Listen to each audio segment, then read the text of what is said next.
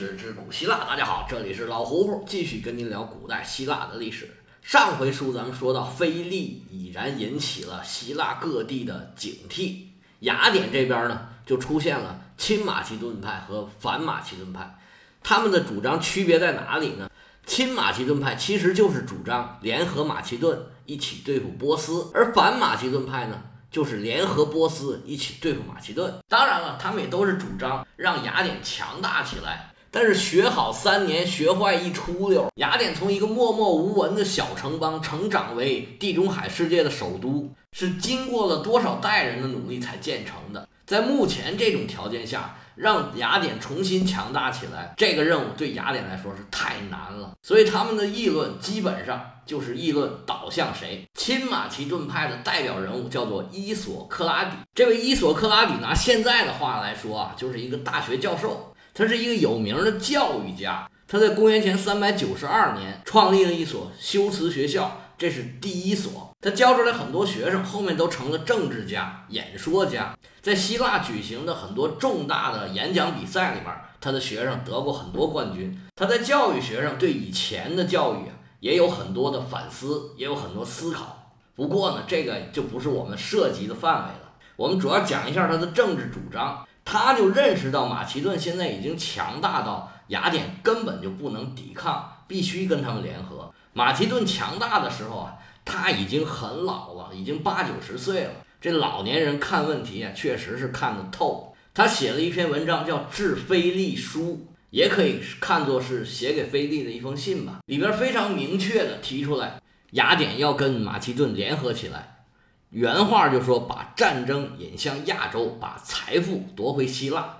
其实这是后面的发展就印证了他的预言。但是他这个观点呢？太怂了，雅典人也是很骄傲的。这么认怂的观点呢，也是很不讨很多人喜欢。他的对手呢，叫做德摩斯提尼，这个名字有点耳熟啊。以前我们出现过一位德摩斯提尼，在远征西西里的时候呢，一位将军也叫这个名字。结果后来战败投降之后，被叙拉古人所杀。这个德摩斯蒂尼和那个一点关系都没有，俩人就是叫一样的名字。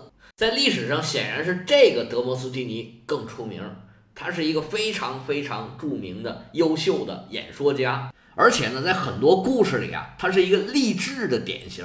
关于他流传最广的一个段子，就是嘴里含着石头练习演讲。其实他的励志故事啊，远远不只是含石头这么简单，真的是非常非常的励志。我给大家讲一下这人，他们家本来啊就非常的有钱。他出生在公元前三百八十四年，这个时间呢，就是那个大王合约签订以后两年，处于斯巴达治下的希腊和平，但是其实一点也不和平，希腊处于一个非常低潮的时期，尤其是雅典这个时候啊，真是要哪门就没哪门，各方面都不行，动辄得咎，处于非常低潮的时期。这位德摩斯提尼啊，非常的不幸。他七岁的时候，父亲就去世了。他的监护人呢，非常的坏。当然了，面对着一个七岁的孩子和一个大家产，那监护人自然受不了这诱惑，就暗自把财产都给侵吞了。等到德摩斯提尼成年的时候，这家产就给他的就只剩下一个零头了。那他怎么能干呢？我们这位小德啊，是个又有志气又有本事的人。他为了夺回遗产，就跑去跟当时最著名的演讲家，叫做伊塞。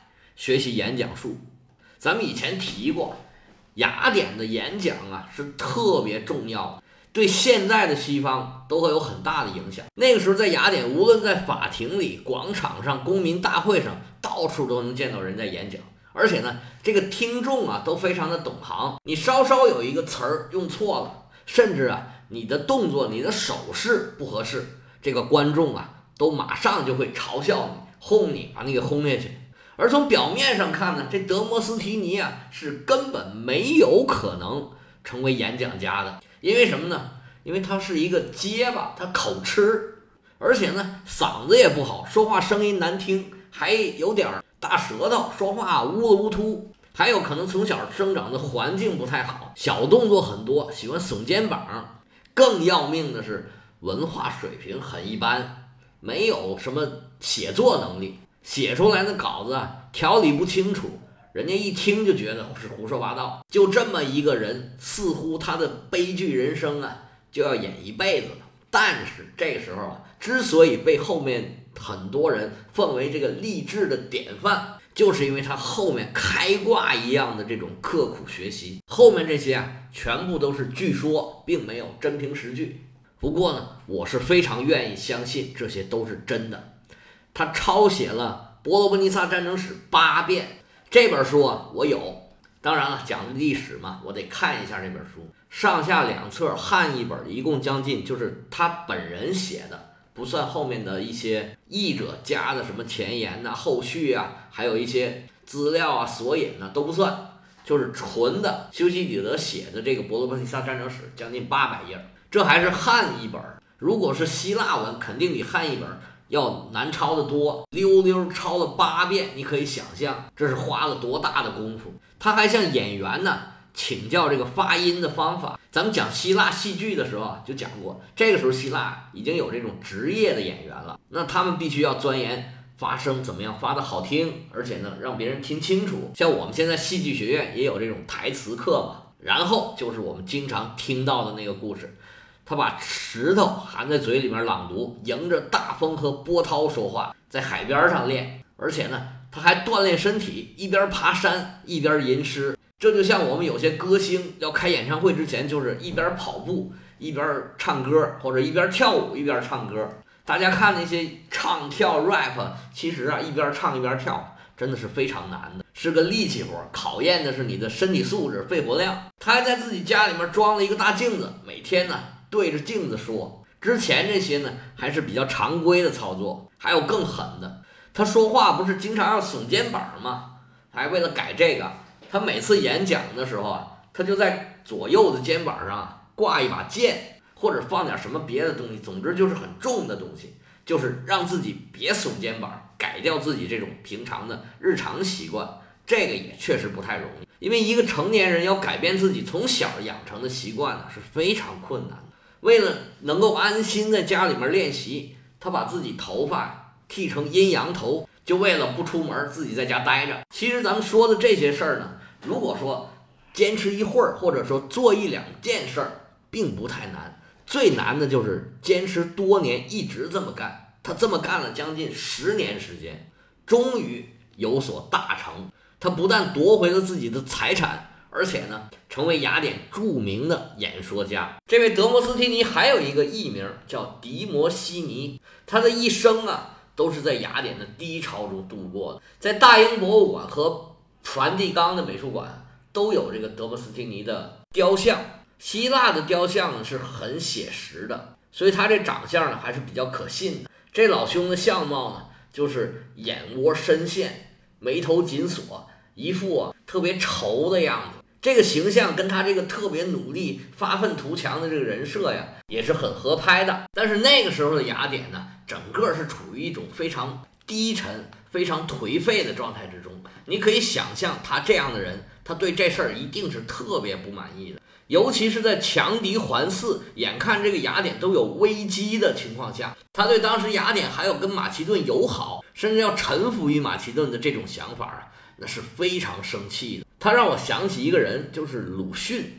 我感觉这个时候的情况跟鲁迅啊，多少有点像。而且他对雅典人呢，可能也有这种哀其不幸，怒其不争的这种评价。他的政治主张就是雅典要重回伯利克里时代，对马其顿强硬，所有雅典人都要发愤图强，努力奋斗。他从进入政坛之后啊，一直在公民大会上，在广场上，所有有人的地方，到处去演讲。他的具体主张有五点：第一个。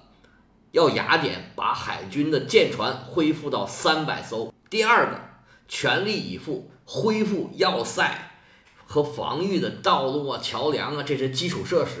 第三个，就重新编制这些公务员的编制和工资。开源不好开，首先要节流。第四个，研究对内对外的贸易政策，鼓励经商，鼓励做买卖。第五个，就是要完善。用水，因为敌人来进攻的时候啊，有充足的水源才能保证城市的防御。你从他的作为你就看出来，他是一个呀，我不管吃多少苦，我都要努力成功的这么一个人。但是这个时候的雅典已然是今非昔比了。他上面这五条建议啊，是一条也没有被通过，因为他的这些建议全部都是需要花钱的。但是雅典当时已然是没有这么多钱了，而且雅典这个时候的福利支出是非常高的。这个是怎么来的呢？我们可以回忆一下啊，在克里斯提尼的时代，刚刚开始给公务员发工资，因为那五百人是抽签抽出来，那你给国家做事。啊，国家给你钱，这个非常合理，让更多的人能参与到政治事务当中去。到了后来伯利克里时期，就把参加军事和公务员的工作的人都给他们发钱，所以才有了这么多的划桨手。那雅典也养成了海军的传统，成就了最强大的一支海军。但是到了克里昂的时代，这些政治家呢，为了讨好老百姓、讨好大众，来获得自己的选票。就把这种劳动复仇的这种制度啊，改成了社会福利，就是你不管有没有参军，有没有做公务员，有没有干活，只要你是雅典公民，你都可以拿到一笔生活保障的费用。这在当时可以说是非常先进。但是实行到后来啊，这个制度就慢慢的出问题了，因为原来雅典非常的有钱，有钱就可以发钱嘛。到了后来，雅典这实力是一落千丈。其实早就没有钱来发这笔钱了，但是呢，因为民主制度就是这样，没有人敢得罪选民，没有人敢拿自己的选票开玩笑。而且呢，就算你想要取消这个社会福利的制度，你在公民大会上你也通不过，因为公民都是受益者，你想要把他们的蛋糕奶酪给拿走，那肯定是没有人答应。而且这个时候的雅典有一个很严重的问题，它的征兵出现了问题。尤其第四等级的人呢，逃避兵役的现象是越来越严重，而且很多人呢，压根儿就不愿意工作，因为不用工作也有钱，成天上班干活累死累活的也多不了多少，那我索性就不去了。更何况还是要打仗，我就更不想去了。所以这个时候的雅典呢，想要打仗只能靠雇佣兵。这个上节咱们说过了，这雇佣军呢，就是有很多的问题，所以战斗力啊是远远的不比从前了。实际上，这种情况啊，就是因为他们的社会制度，所谓的民主这一头啊，发挥的太大了，已然是有点失控了，就是过分强调个人的权利和社会福利，而忽视了国家整体的前进方向和对社会和人民的引导。实际上，现在世界上也有不少这样的国家，我们就举一个例子，就是刚刚去世的那个伟大球星马拉多纳，他的祖国。阿根廷，阿根廷的自然条件之好，真是让人羡慕的不得了。我不知道大家知不知道，阿根廷其实是世界上面积第八大的国家，它前面七个是俄罗斯、加拿大、中国、美国、巴西、澳大利亚、印度，接下来就到阿根廷了。但是阿根廷呢，只有四千万人，你看看跟它面积差不多大的印度到底有多少人？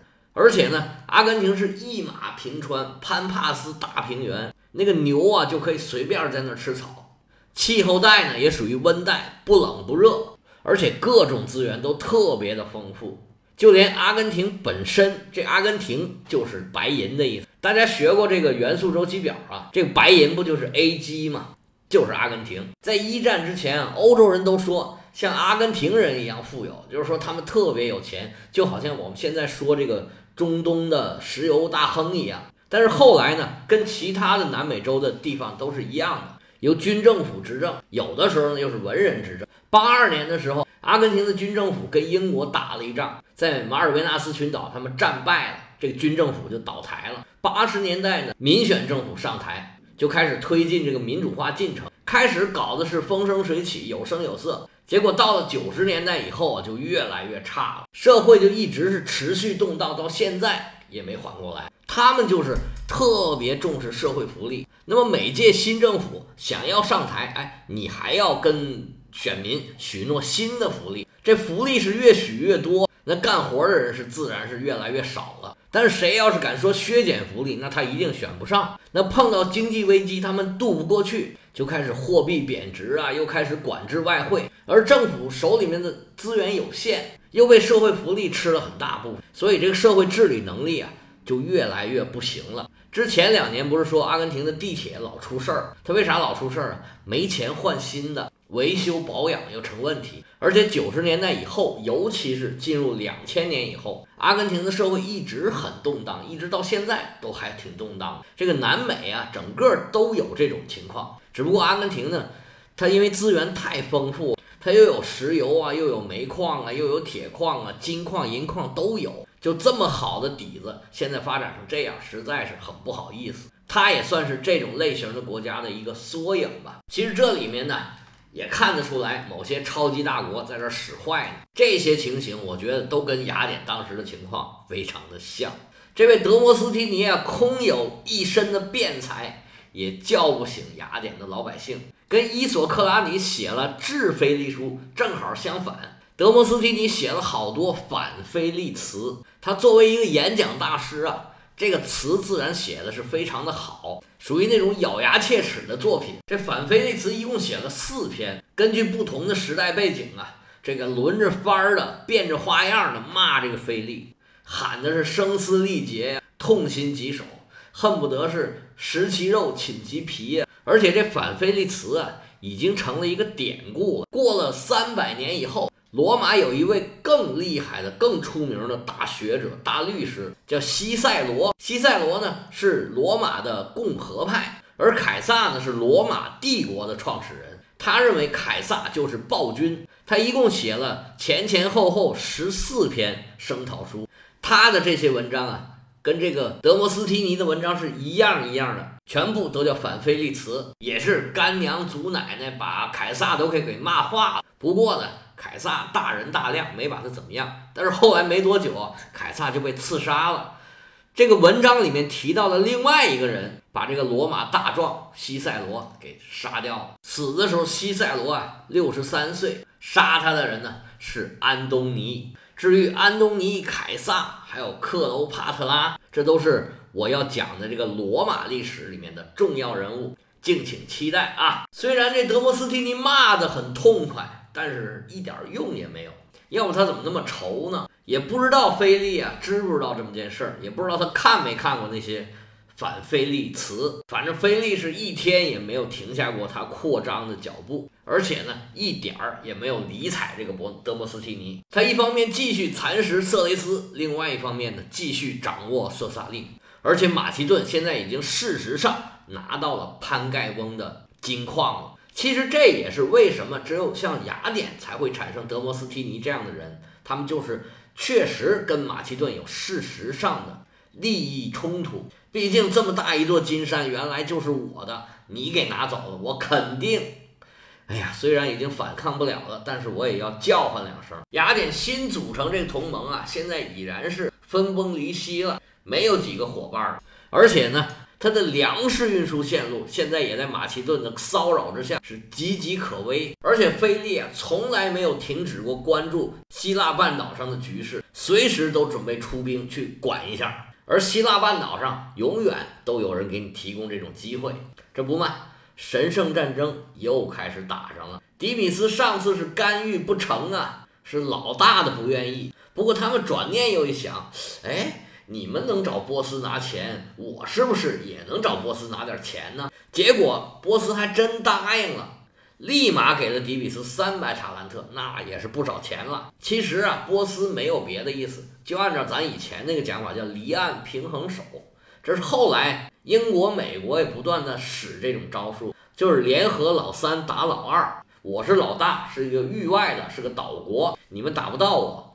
那么谁崛起了，变成老二了？哎，我就和老三一起联合起来打他。雅典厉害了，我们就联合斯巴达打雅典。